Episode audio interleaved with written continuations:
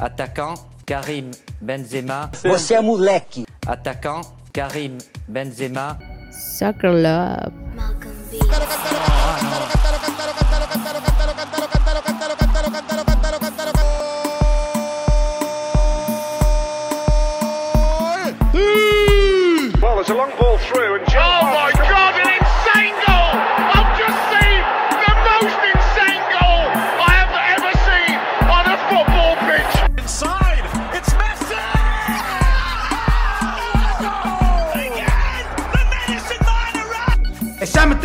be good, sometimes may be shit.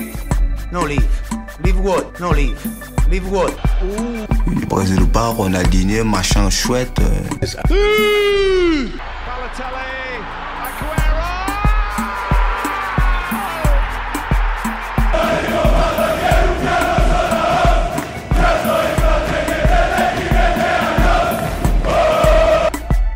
Soccer Love is amazing. Attaquant, Karim Benzema. Você é moleque. Attaquant, Karim Benzema. Bonsoir à tous et à toutes, chers auditeurs, chers auditrices. Bienvenue à Soccer Sport, tous les lundis soirs, 20h, 21h, CFAC.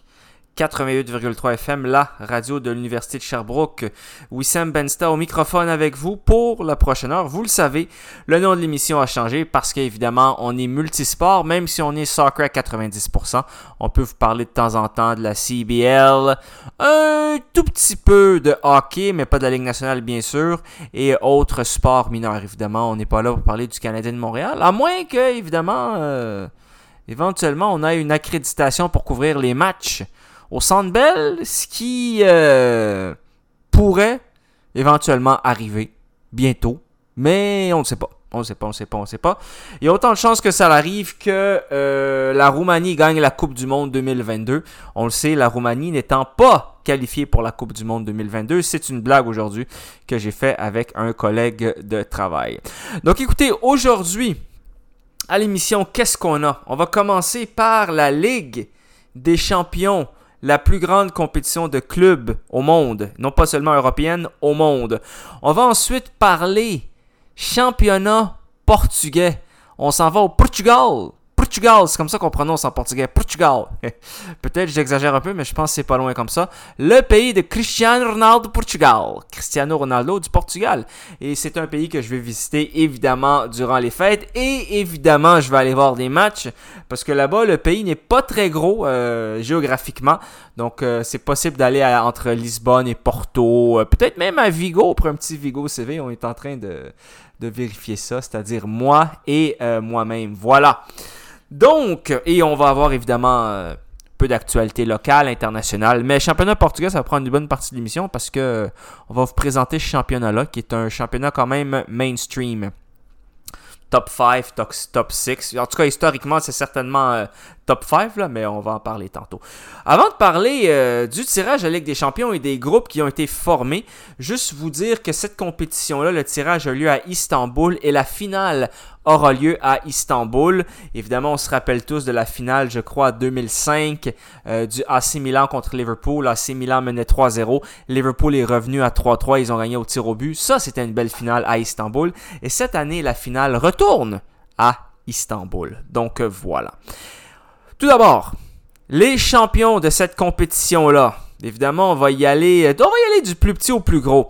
Red Star Belgrade 1, PSV Eindhoven 1, Aston Villa 1 en 1982, Feyenoord Rotterdam 1970, Dortmund 97, Marseille 1993, Steaua Bucarest 86, Hambourg 83, Celtic 67. Celtic, c'est le premier club des îles britanniques à avoir gagné une Ligue des Champions avant tous les clubs anglais, évidemment. Euh, Porto 87-2004, Nottingham Forest 79-80, Chelsea 2012-2021, Benfica 2000 euh, 1961-1962, mais 5 finales perdues, donc ils ont participé à 7 finales. Juventus 2, 1985-96, ça fait un bail. Donc la Juventus en Coupe européenne, là, c'est pas ça. Inter Milan 3, 64, 65, 2010. Manchester United 1968, 99, 2008. Ajax Amsterdam 71, 72, 73, 3 années de suite. La Ligue des Champions. Tout comme un certain Real Madrid. Et 1995, Barcelone 92. 2006, 2009, 2011, 2015. Évidemment, en 2009, ça là, évidemment, on se rappelle tous là, du euh, match euh, de demi-finale qui a été volé à Chelsea avec M. Ovrebo, qui n'a pas sifflé pour les pénalties. Et ça, ça a été le premier titre de Ligue des Champions du Barça sous l'ère Messi, là, où est-ce que Messi était un artisan principal au Barça. Liverpool 6, 77, 78, 81, 84, 2005, 2019. Bayern Munich 6 titres, 74, 75, 76, 2001, 2013, 2020. AC Milan 7, 63, 69, 89, 90, 94, 2003, 2016. Et Real Madrid avec 14 titres, dont évidemment euh, les années 2010, là, 2014, 2016, 2017, 2018, 2022. Fait à noter, entre 2002 et 2014, il ne l'avait pas gagné et entre 66 et 1999, euh, 80... pays, qu'est-ce que ça donne? Le club avec le plus de titres, le- l'Espagne, pardon, pas le club, le pays. Euh, L'Espagne n'est pas un club, c'est un pays. oui, oui, mais oui, on apprend des choses à Soccer Sport. Moi, je vous le dis. 19 titres et 11 finales perdues pour le- euh, pour l'Espagne. L'Angleterre, 14 titres, 11 finales perdues. L'Italie, 12 titres, 16 finales perdues. L'Allemagne, 8 titres, 10 finales perdues. Pays-Bas, 6 titres, 2 finales perdues. Les Portugais, Portugal, 4 titres, 5 finales perdues. France, une victoire, 6 finales perdues. C'est le pire de tous en termes de ratio euh, finale, euh, titre gagné versus euh, finale jouée. Roumanie, un titre, une finale perdue. Écosse, un titre, une finale perdue. Yougoslavie, un titre, une finale perdue. Belgique, aucun titre, une finale perdue. Grèce, aucun titre, une finale perdue. Et Suède, aucun titre, une finale perdue. Donc euh, voilà. Évidemment, bon, pour ceux que ça intéresse, euh, le joueur avec le plus euh, d'apparitions en Ligue des Champions, c'est nul autre que Cristiano Ronaldo avec 183. Et Cristiano Ronaldo est le meilleur buteur de l'histoire de la Ligue des Champions avec 140. Messi en a 125. Qu'est-ce que ça veut dire? Ça veut dire que Messi est à 15 buts de Ronaldo. Et Ronaldo, à date, ne joue pas la Ligue des Champions parce qu'il joue à Manchester United ils ne sont pas qualifiés. Et on a nos amis Benzema et Lewandowski qui sont à égalité avec 86 buts chaque. Évidemment, euh, Benzema n'a pas les 13 tirs de penalty de Lewandowski parce que je crois qu'il en a 13. Et euh, Lewandowski est à des années-lumière de Benzema dans le jeu. Hein, dans le jeu, dans la création du jeu, je ne parle pas de la finition. Dans la finition, ils sont très forts les deux, mais peut-être même Lewandowski est un peu meilleur. Mais dans le jeu, dans la, dans la création, euh, dans le dribblage, tout ça, Benzema est vraiment plus fort. Mais ce sont deux très grands joueurs. Voilà! Donc là, on vous a fait un peu le topo euh, de la Ligue des Champions qui a commencé dans les années 1955. 67, euh, il y a 67 ans. Et en 1992, évidemment, on l'a redéfini. Voilà. On pourra parler un peu de l'histoire de la Ligue des Champions euh, bientôt. Ça va être pour une autre émission. Là, maintenant, on embarque dans le bain. Hein, parce qu'il faut calculer. Il faut calculer le nombre de temps que je parle. Parce que on a des, euh, des petites pauses de temps en temps à faire. Hein? Ben oui, ben oui, ben oui. Groupe A. 8 groupes. 4 équipes dans chaque. Finale au Atatürk Stadium à Istanbul. Capitale. euh, non, c'est pas vrai. Ville de Turquie. La capitale, c'est Ankara. Et euh, pour ceux que ça intéresse, si une équipe est à égalité de points, pour les départager, c'est les confrontations directes qui comptent en premier. Ensuite, c'est la différence de but. Euh, voilà. Donc, c'est très intéressant à savoir. On vous le dit, on vous le dit. Groupe A. Ajax Amsterdam, Liverpool, Naples, Rangers. Donc ici, on a évidemment deux clubs qui ont gagné la Ligue des Champions la Coupe aux grandes oreilles. On parle évidemment de l'Ajax et Liverpool. C'est un beau petit groupe parce que, comme je l'ai dit là, faites attention. Faites attention à nos amis de Naples. Parce que Naples ne sont pas là pour rigoler, je vous le dis. Naples, ils ont des très bons joueurs, notamment le nouveau joueur de la Géorgie qu'ils ont signé. Donc faites attention à Naples. Rangers, c'est un très beau groupe. Groupe B, Porto, Portugal, Atlético Madrid, Bayer Leverkusen, Club Bruges. C'est un groupe assez homogène. Groupe assez homogène. Euh, si vous me demandez mes prédictions pour le groupe A, moi je vais vous dire Liverpool, Naples se qualifient en étant les deux premiers. Groupe B, je vous dis Porto, et ça me fait mal dire ça, mais Atlético Madrid deuxième aussi. Groupe C, le groupe de la mort, mesdames et messieurs. On a tout simplement trois champions européens dans ce groupe-là. Right? On a le Bayern Munich avec 6 titres, le FC Barcelone avec 5 titres et l'Inter de Milan avec 3 titres. Et pour terminer le tout, on a nos amis tchèques de Victoria Pilsen qui, s'ils se qualifient, c'est à peu près aussi le même nombre de chances que la Roumanie gagne la prochaine Coupe du Monde en n'étant pas qualifiée. Donc, groupe de la mort sans aucun doute. Sans aucun doute, c'est le pire tirage que toutes ces équipes en fait pouvaient avoir les unes envers les autres parce que Pulsen, ils sont déjà éliminés euh, et les trois autres, c'est du lourd. Dans ce groupe-là, si vous me demandez mes prédictions, je vous le dis évidemment, Bayern Munich, Barcelone, c'est facile, c'est la facilité. On pourrait dire Inter Milan aussi, mais ça reste à définir. Groupe D. Ah, groupe D, un groupe exotique. Il y a du soleil, il y a du froid, y a de la pluie. Olympique de Marseille. Sporting Club du Portugal. Tottenham Hotspur qui compte dans son équipe Harry Kane qui est évidemment probablement le meilleur joueur de tous les temps à n'avoir jamais gagné aucun foutu titre dans sa carrière. Et le dernier, Eintracht Francfort de l'Allemagne. C'est un groupe, c'est le meilleur tirage que l'Olympique de Marseille pouvait avoir. Ils auraient pu avoir Bayern, Barcelone, Inter Milan. Là, c'est Eintracht Francfort, Tottenham, Sporting. Très intéressant. Écoutez, c'est tellement euh, homogène, mais Tottenham est un peu au-dessous. Au-dessus, évidemment pardon, au-dessus. Moi, je dis Tottenham, Marseille. Marseille se qualifie pour les huitièmes de finale de la Ligue des Champions. Parce que quand tu te qualifies euh, dans les deux premiers, tu vas aux huitièmes de finale. Groupe E, AC Milan, Chelsea, Red Bull, Dynamo Zagreb. Donc euh, Red Bull, Salzbourg, évidemment, là, en Autriche. Milan, Chelsea devraient se qualifier, je dis bien de vrai. Groupe F, Real Madrid, Leipzig, Shakhtar et Celtic. Le Celtic, évidemment, qui hérite du plus grand déplacement probablement euh, de toute la compétition, si je me trompe. Ah non, c'est vrai. Ils doivent aller en Ukraine euh, à... Quoique les matchs de Ligue des Champions pour les clubs ukrainiens, je crois, vont se jouer en Pologne, mais c'est des longs déplacements. Donc Celtic, Shakhtar, Leipzig, Real Madrid. Real Madrid va bien sûr passer. Et l'autre, honnêtement, Écoutez, je vais mettre une petite pièce sur le Celtic, ça ferait du bien, ça serait beau pour le foot. Euh, groupe G, Manchester City, Séville, Borussia Dortmund, Copenhague. On parle ici d'un retour de Haaland à Dortmund s'il n'est pas blessé. Il devrait être là. Euh, donc une belle ovation pour lui. C'est très beau à voir. Manchester City et Borussia Dortmund vont se qualifier. Je le sens pas pour Séville cette année. Et groupe H, le dernier, le Paris Saint-Germain, Paname avec la Juventus de Turin qui est plus du tout la même Juventus, avec Benfica de Portugal et Maccabi Haïfa, le club israélien.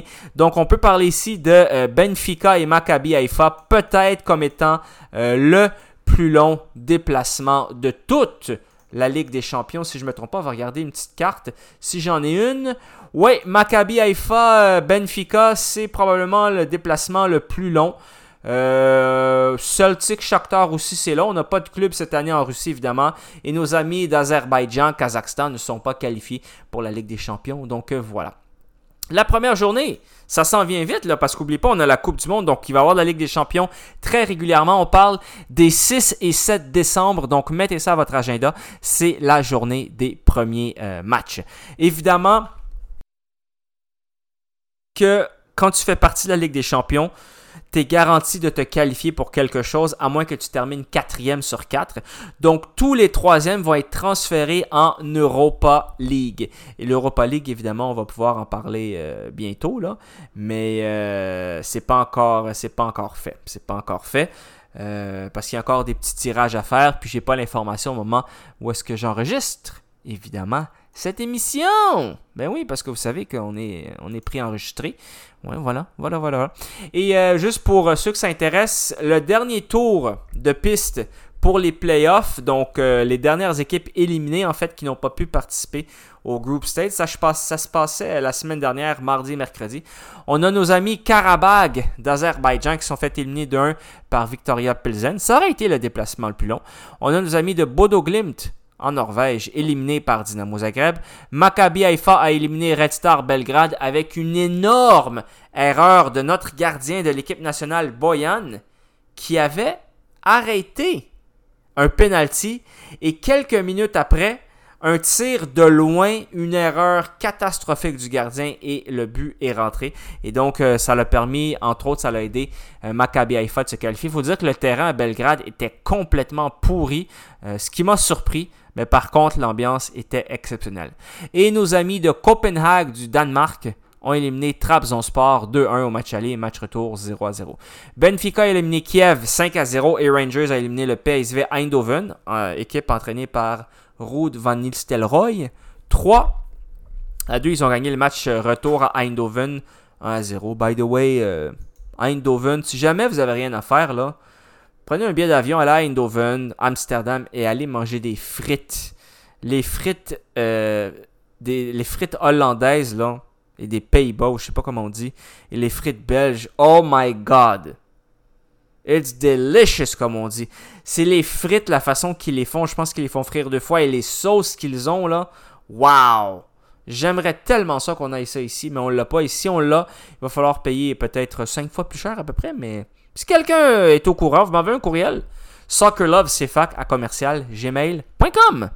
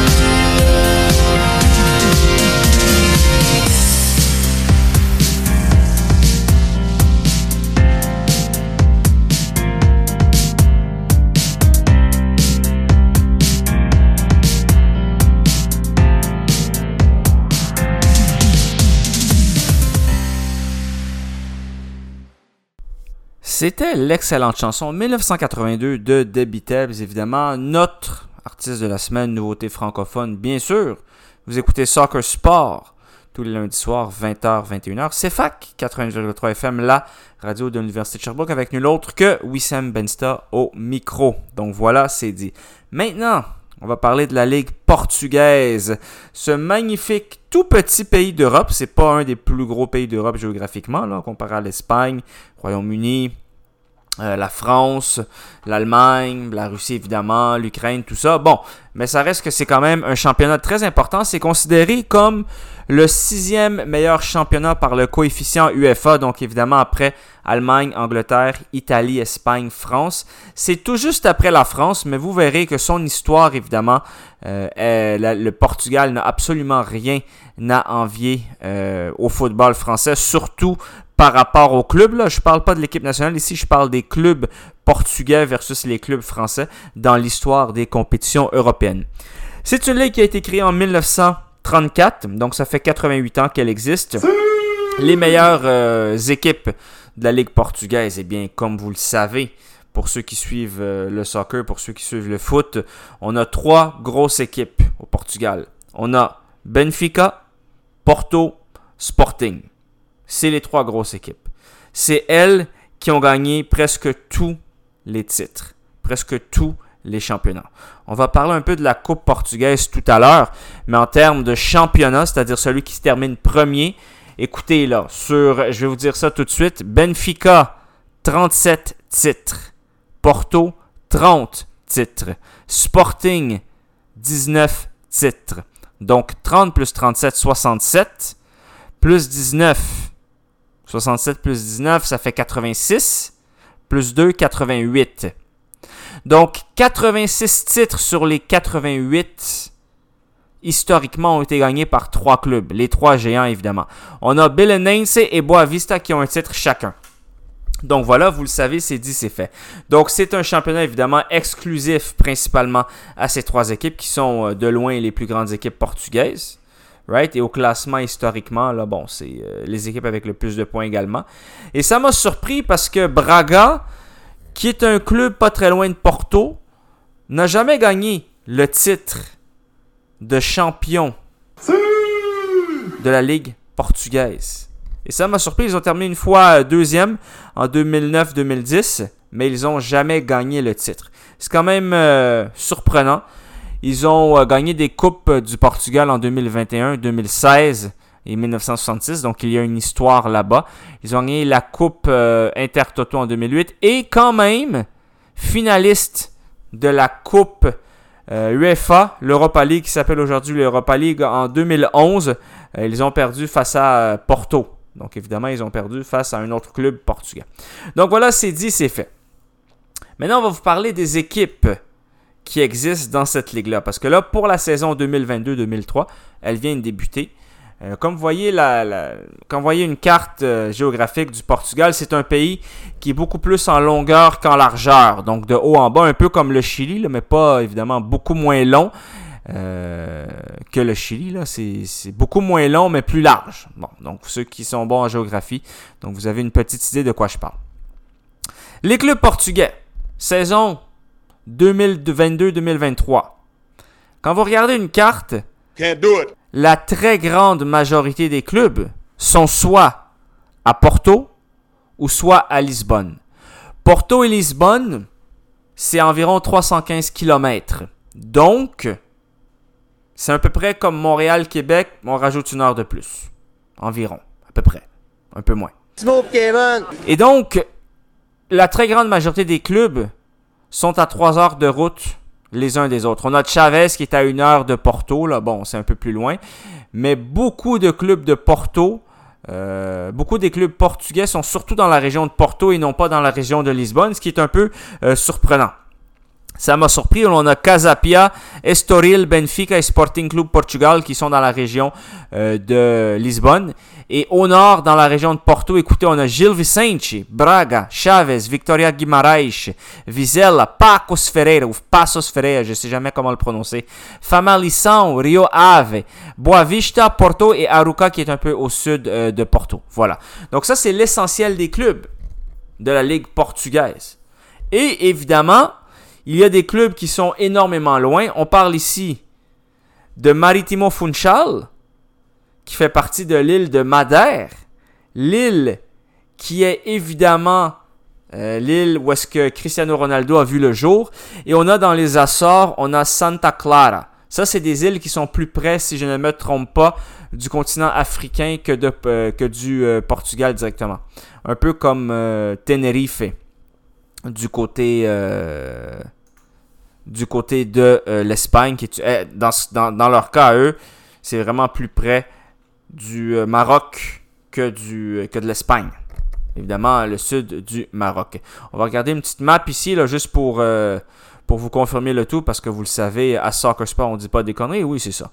C'est ça. Donc, euh, l'île en question de Madeira, mais c'est à mi-distance, en fait. C'est à peu près à la hauteur là, de Marrakech. Euh, mais c'est comme. Non, c'est ça. C'est un peu plus près que le, du Maroc que du Portugal. Et l'autre, les Açores, évidemment, c'est beaucoup plus loin. là. C'est c'est environ à la distance, c'est deux fois la distance entre Madère et le Maroc. Donc c'est quand même loin, donc il faut, évidemment prendre l'avion. Euh, on ne parle pas ici là, de mi-distance entre l'Europe et euh, le continent américain, mais ça n'est pas très loin. Ça n'est pas très loin, mais évidemment c'est plus près de l'Europe. Donc euh, c'est quand même intéressant, c'est un championnat qui a beaucoup d'équipes très près les unes des autres, mais il y a deux équipes chez qui il faut aller très loin pour aller jouer des matchs. Et c'est évidemment, vous l'aurez remarqué, Maritimo Funchal et euh, Santa Clara dans les Açores. Et on a Portimonense qui est au sud du, euh, au sud du Brésil, au sud du Portugal, qui n'est pas très loin euh, de... ça fait partie de l'Algarve en fait. C'est une région très touristique du Portugal avec beaucoup de belles plages. C'est pas très loin de Faro. C'est au sud complètement du Portugal. Donc euh, voilà, c'est dit, c'est fait. Maintenant, euh, par rapport au stade des équipes, et vous comprendrez que les trois plus grands stades appartiennent aux trois plus grandes équipes. Et contrairement à d'autres pays, notamment l'Italie, à Lisbonne, chaque équipe, en fait les deux grandes équipes, ont leur propre stade. Benfica, 65 000 piastres. Ah, 65 000 places, et non pas piastres.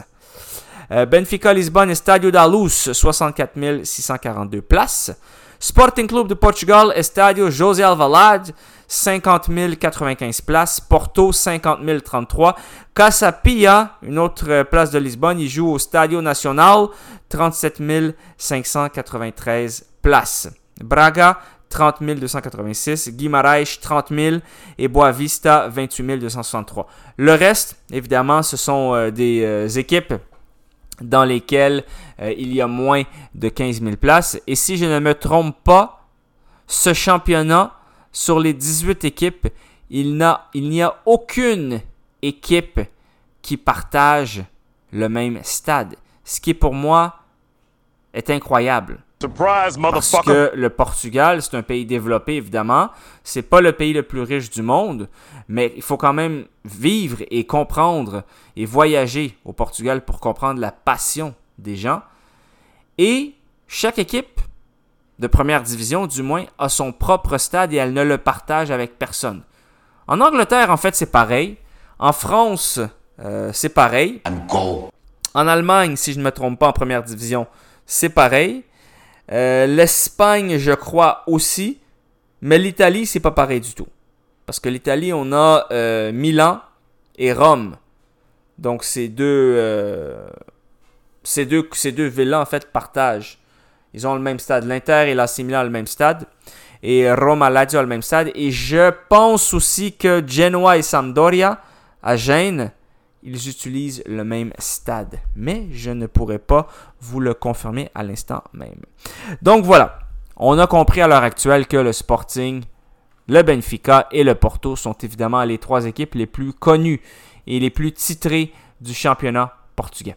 Maintenant, en termes de joueurs, euh, les meilleurs buteurs de l'histoire, c'est pas des joueurs que vous connaissez dans les meilleurs joueurs de l'histoire du championnat portugais en termes de buts. Écoutez, pour voir quelqu'un qui a joué après, qui a joué durant les années 2000, il faut monter au 12e et c'est Mario Jardel avec 186 buts.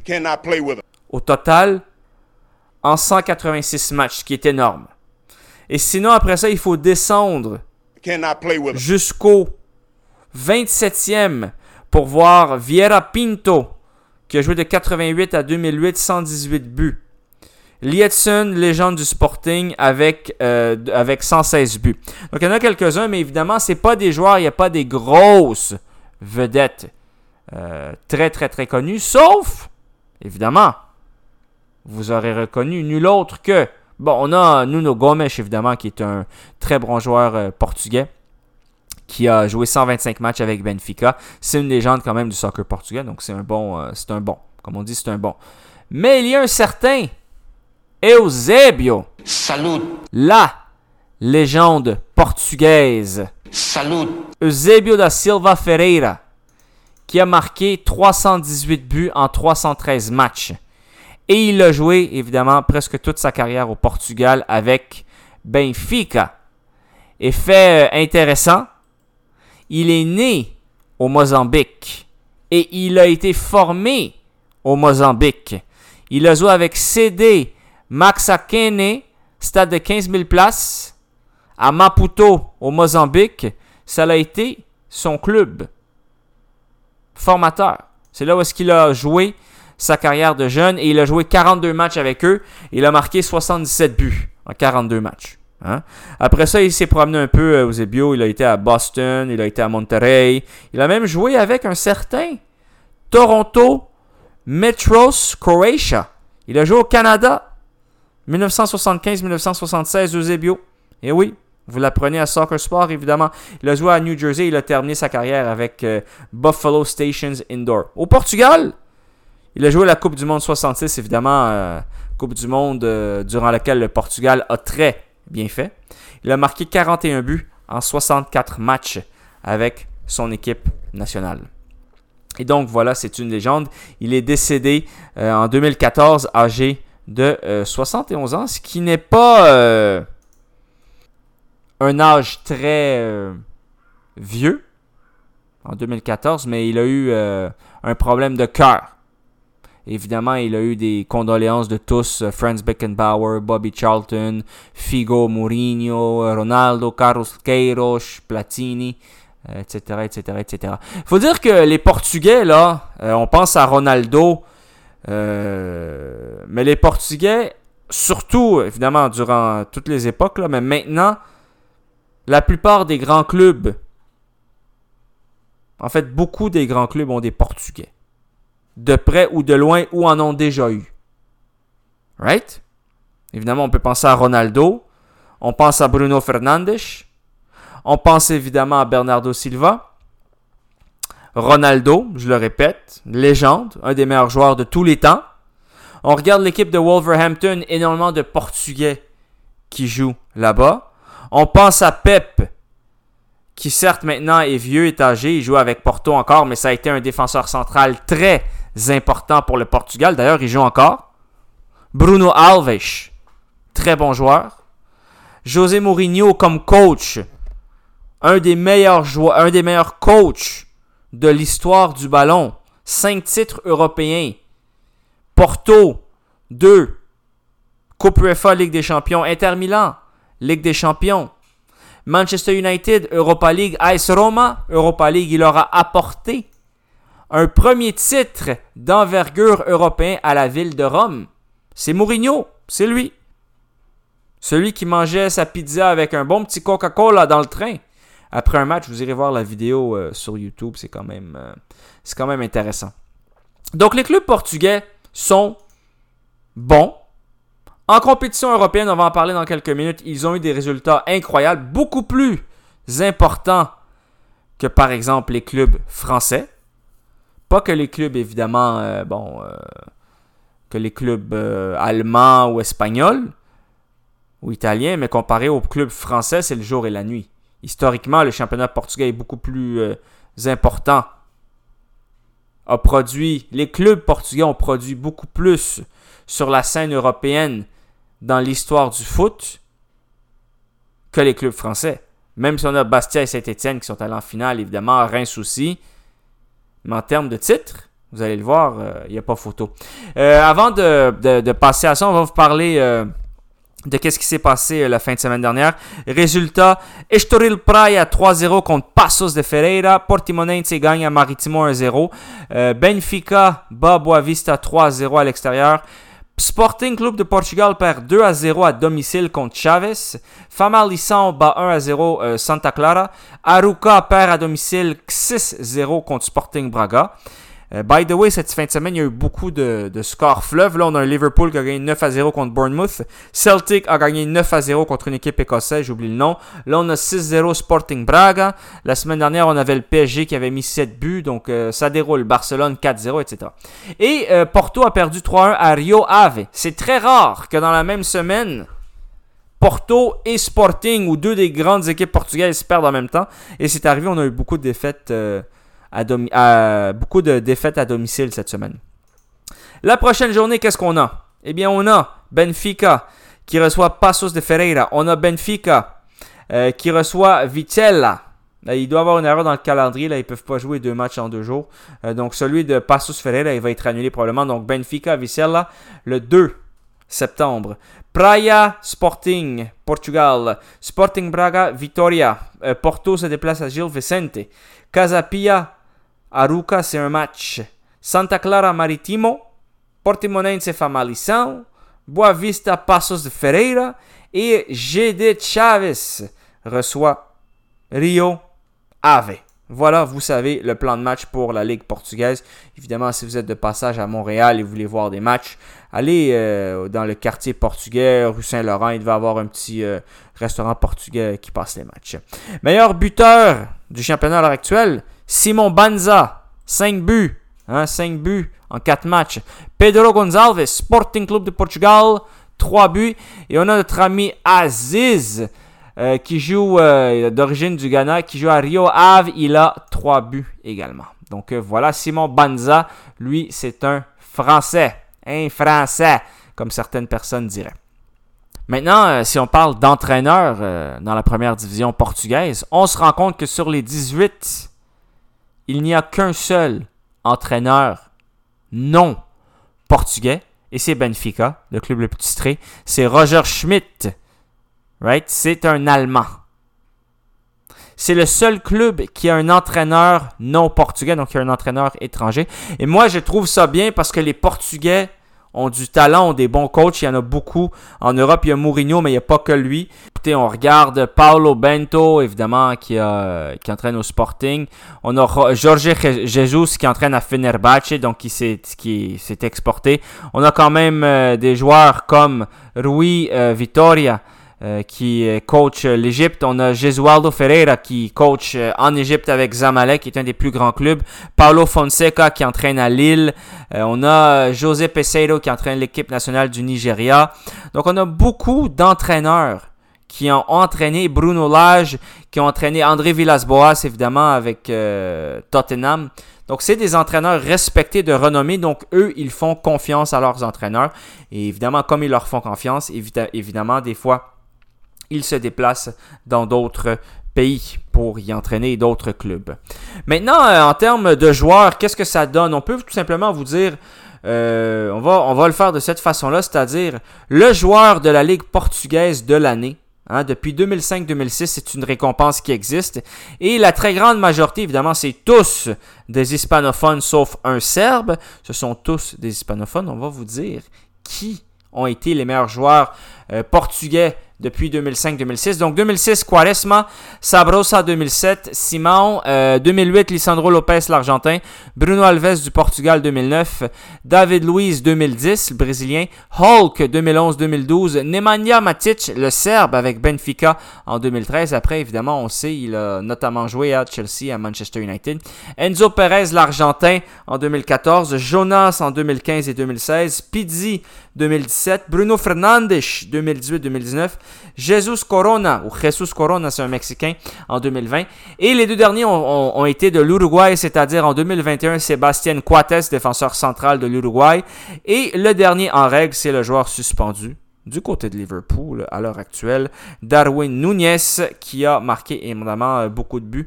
Lui, il a joué avec Benfica. Vous aurez compris évidemment que tous euh, les joueurs de l'année depuis 2005-2006, donc depuis que ça existe, évidemment, ont été des joueurs des trois grands clubs, c'est-à-dire Benfica, Porto et Sporting. Donc maintenant, on va vous parler des clubs portugais dans les compétitions européennes, voir qu'est-ce que ça donne. Et qu'est-ce que ça donne? Eh bien, ça donne que Benfica a battu le FC Barcelone et le Real Madrid. Le Real Madrid 5-3 et le FC Barcelone 3-2, si je ne me trompe pas, en 61-62. Donc ça leur donne deux titres de Ligue des Champions.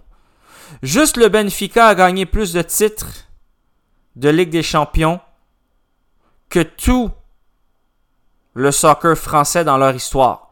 Parce que le soccer français dans leur histoire, c'est une Ligue des Champions, 1993, l'Olympique de Marseille contre l'AC Milan, et un, une fois euh, le championnat de Coupe des Coupes, le PSG qui a battu l'Austria de Vienne. C'est les deux seuls titres européens de la France. Le Portugal, Benfica en a deux. Porto, deux Ligues des Champions. Porto, deux Europa League. Une Super Coupe. Super Coupe. Une Super Coupe. J'essaie de mélanger le anglais slash portugais slash espagnol. Donc on a sept titres européens déjà juste avec Porto et Benfica. Et on rajoute d'ailleurs, on peut rajouter la Coupe intercontinentale de Porto, qu'ils ont gagné deux fois. On est déjà à neuf titres européens juste à ces deux équipes-là. Le Sporting Club de Portugal en a un. Donc on est rendu à 10 titres. Et on a Braga, évidemment, qui a gagné une euh, Coupe Inter-Toto. Donc ça nous fait un total de 6, 7, 8, 9. Ça nous fait 11 titres européens pour le soccer portugais. Alors que du côté de la France, on a deux titres.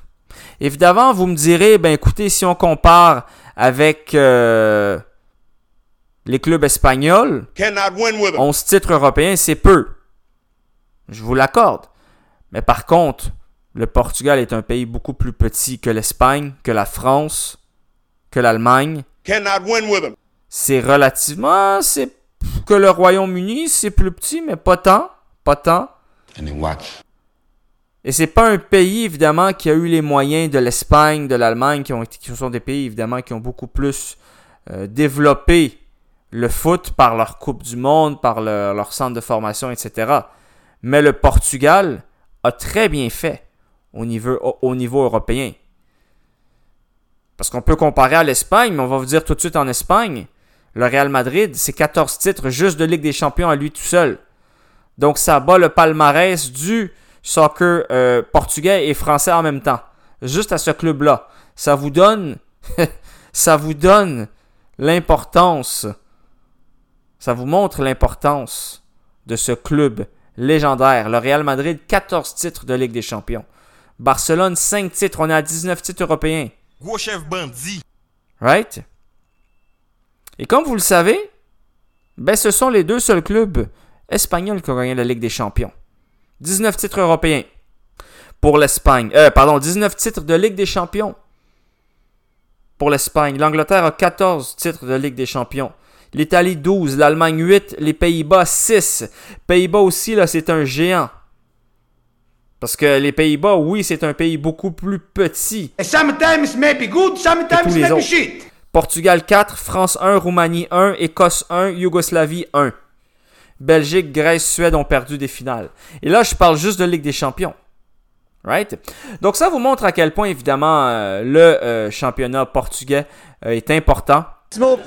Le championnat portugais a fait des belles choses. C'est un des championnats, on- quand on parle évidemment du Big Five, on fait toujours référence à France, Angleterre, Allemagne, Espagne, Italie, parce que ce sont souvent des clubs qui ont plus d'argent, qui peuvent faire venir des grands joueurs, alors que les Portugais, eux, ont des moyens, disons, plus euh, limités.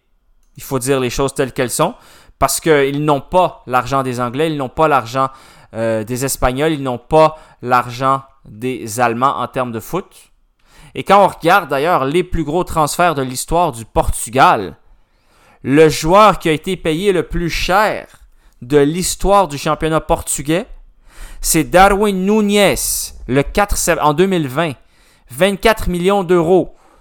C'est le joueur payé le plus cher dans l'histoire du championnat portugais. Il a été acheté d'Almeria euh, en 2020. Raúl Jiménez a, été acheté, de l'Atlético Madrid en 2016 pour 21 millions d'euros.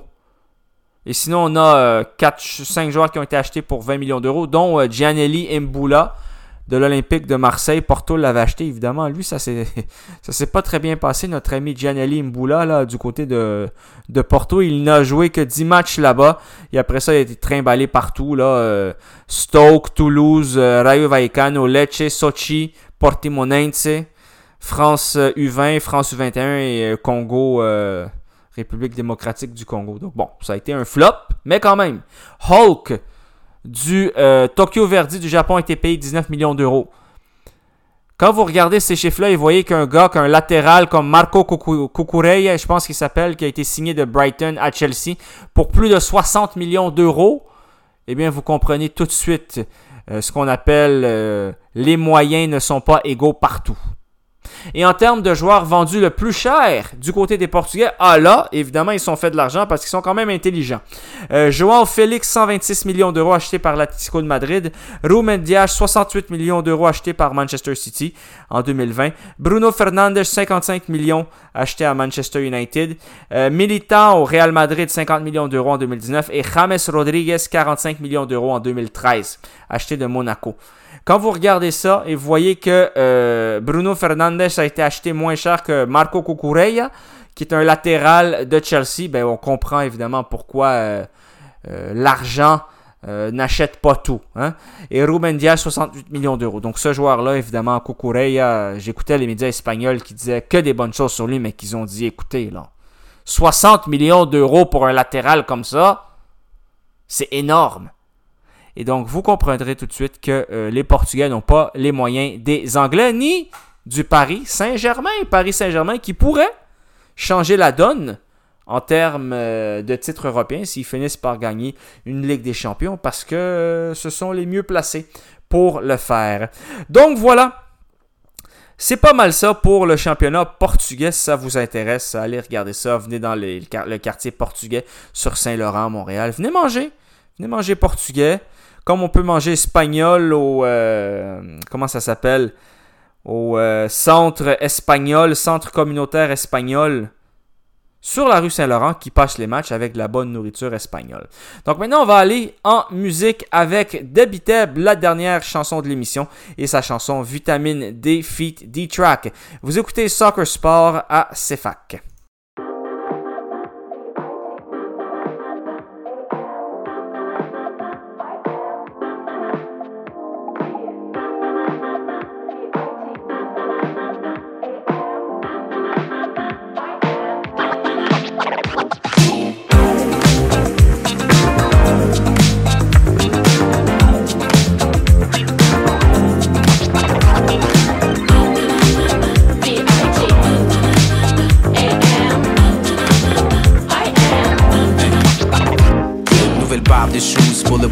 Que je peux vendre sous ciment sur une belle pelouse. Je commande à waitress un bon verre de rouge. Près du microphone c'est là que mes confrères me trouvent. Branche mon fil auxiliaire dans le système solaire. Et yo je suis plus fresh que l'orteil de ours polaire.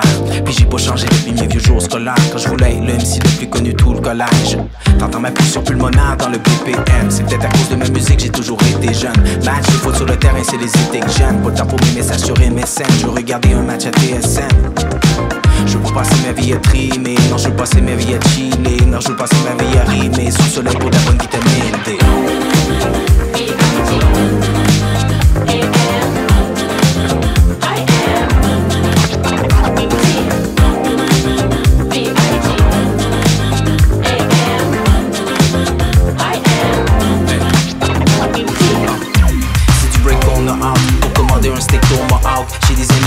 sur le skate Tony Hawk Donc ils vont pour flamber leur paye au billard On est comme 7 milliards sur la terre, man. Je faire bouger les terriens puis les terriennes Je voyage sur internet puis les ondes FM T'entends ma voix sur des transmissions hertziennes And you don't stop. Si le rap était de moi j'ai du bon stock. J'suis plus cool que Warren or Dick Tracy. J'me promène des vite baissés J'en profite parce qu'il va vite neiger. J'ai du Alban Bichot Pour survivre à l'atmosphère qui chauffe. Au thermomètre qui hausse. C'est des tracks des Beatles qui d'autres Pour donner de la rime à la ville en forme de vitamine D. Fixé sur mon téléviseur, Je me berce à travers mes tourments.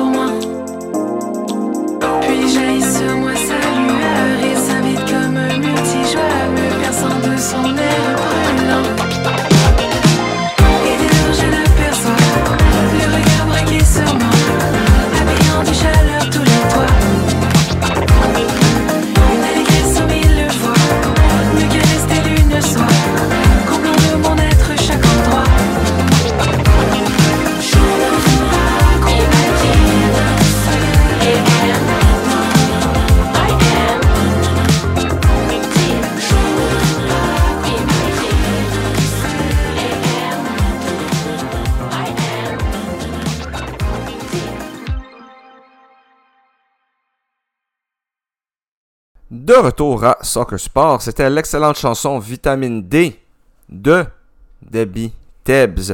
Donc écoutez, l'émission tire à sa fin. Donc quand elle tire à sa fin, eh bien, on vous donne les matchs à venir, quelques actualités, et on va parler du CF Montréal, bien sûr, euh, rapidement, parce qu'on a un peu moins le temps cette semaine.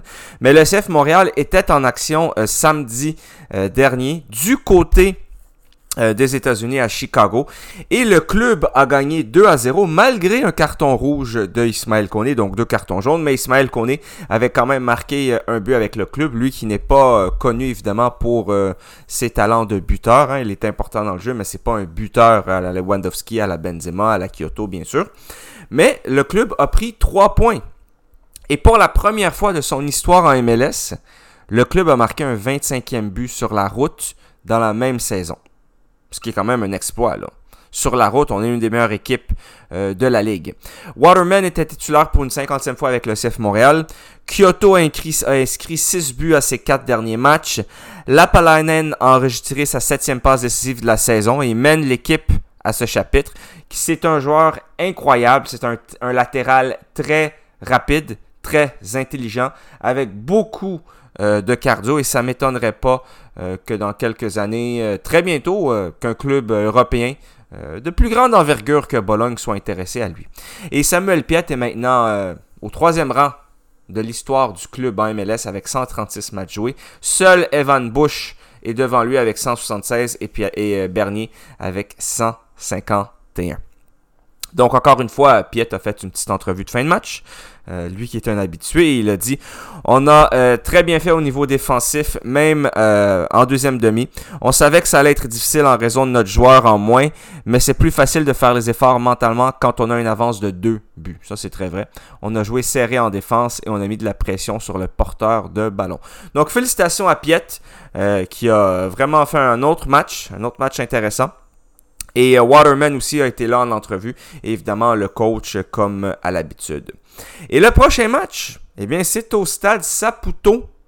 Et c'est mercredi, donc c'est après-demain, 7h30, contre nul autre que les New York Red Bulls. Et je serai présent au stade.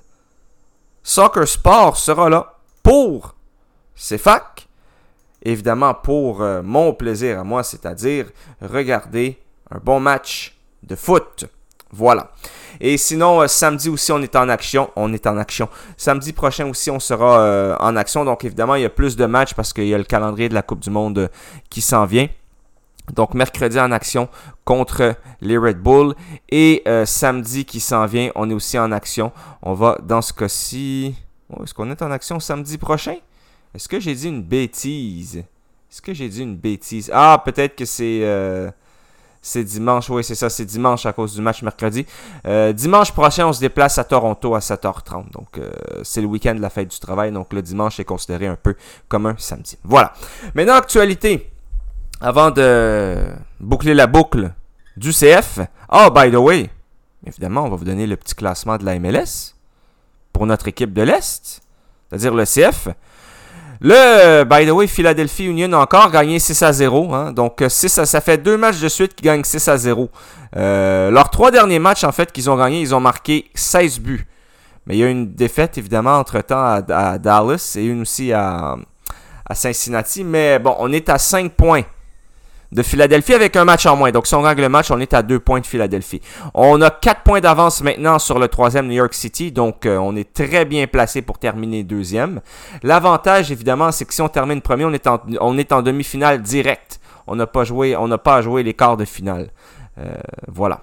Maintenant les matchs à venir et après ça, on se laisse là-dessus. Southampton, Chelsea, c'est demain parce qu'on a de l'action en milieu de semaine.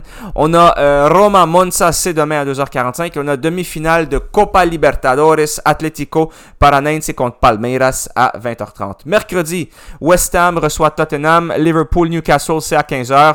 Et le CF Montréal est en action à 7h30 contre New York Red Bulls, je vous l'ai dit. Et 20h30, l'autre demi-finale de la Copa Libertadores, Vélez, Flamengo. Samedi, Everton-Liverpool, le derby de la ville de Liverpool, 7h30 du matin. 7h30 du matin également, Celtic-Rangers, un des matchs les plus chauds au monde. Oui, oui, au monde. Fiorentina-Juventus, c'est à 9h. Real Madrid-Real Betis, les deux seules équipes de la Ligue espagnole qui ont gagné euh, leurs deux matchs. Donc, euh, c'était euh, leurs trois matchs, pardon. Donc, ils, sont, ils, ont, neuf- ils ont 9 points, les deux équipes. C'est les deux leaders de la ligue. 10h15 AM samedi. Ratez pas ça, Real Madrid, Real Betis. AC Milan, Inter Milan, midi samedi. Midi et demi, Real Sociedad, Atlético Madrid, c'est la Liga espagnole. Lazio, Napoli, 2h45 samedi. Dimanche, dimanche, Manchester United, Arsenal à Old Trafford, 11h30. 2h45, c'est le euh, classique du côté du sud-est de la France, Nice-Monaco. Et 7h30, le euh, CF Montréal se déplace à Toronto. Mercredi prochain, donc le 28, euh, donc euh, voilà, c'est ce qui met fait à cette émission. Merci d'avoir été là. Je vous souhaite une excellente semaine. Je vous rappelle, suivez le match du CF Montréal. Ça passe à TVA Sport et à TSN. C'est mercredi 7h30 du côté euh, euh, du stade Saputo ou bien allez vous faire un petit road trip à Montréal si vous voulez voir un match. Les billets les moins chers sont généralement euh, 30$. Donc ça va être un test aussi pour la foule parce que les quatre derniers matchs qu'on a eu c'était salle comble. Hein, le stade était plein avec plus de 19 000 personnes. Et là, c'est un match en milieu de semaine. Il reste à voir la météo, elle sera comment. Mais ça sera intéressant à voir. Donc voilà, c'était Wissam Bensta au micro pour Soccer Sport et CFAC. Je vous souhaite une excellente semaine et nous, on se voit la semaine prochaine. Au revoir.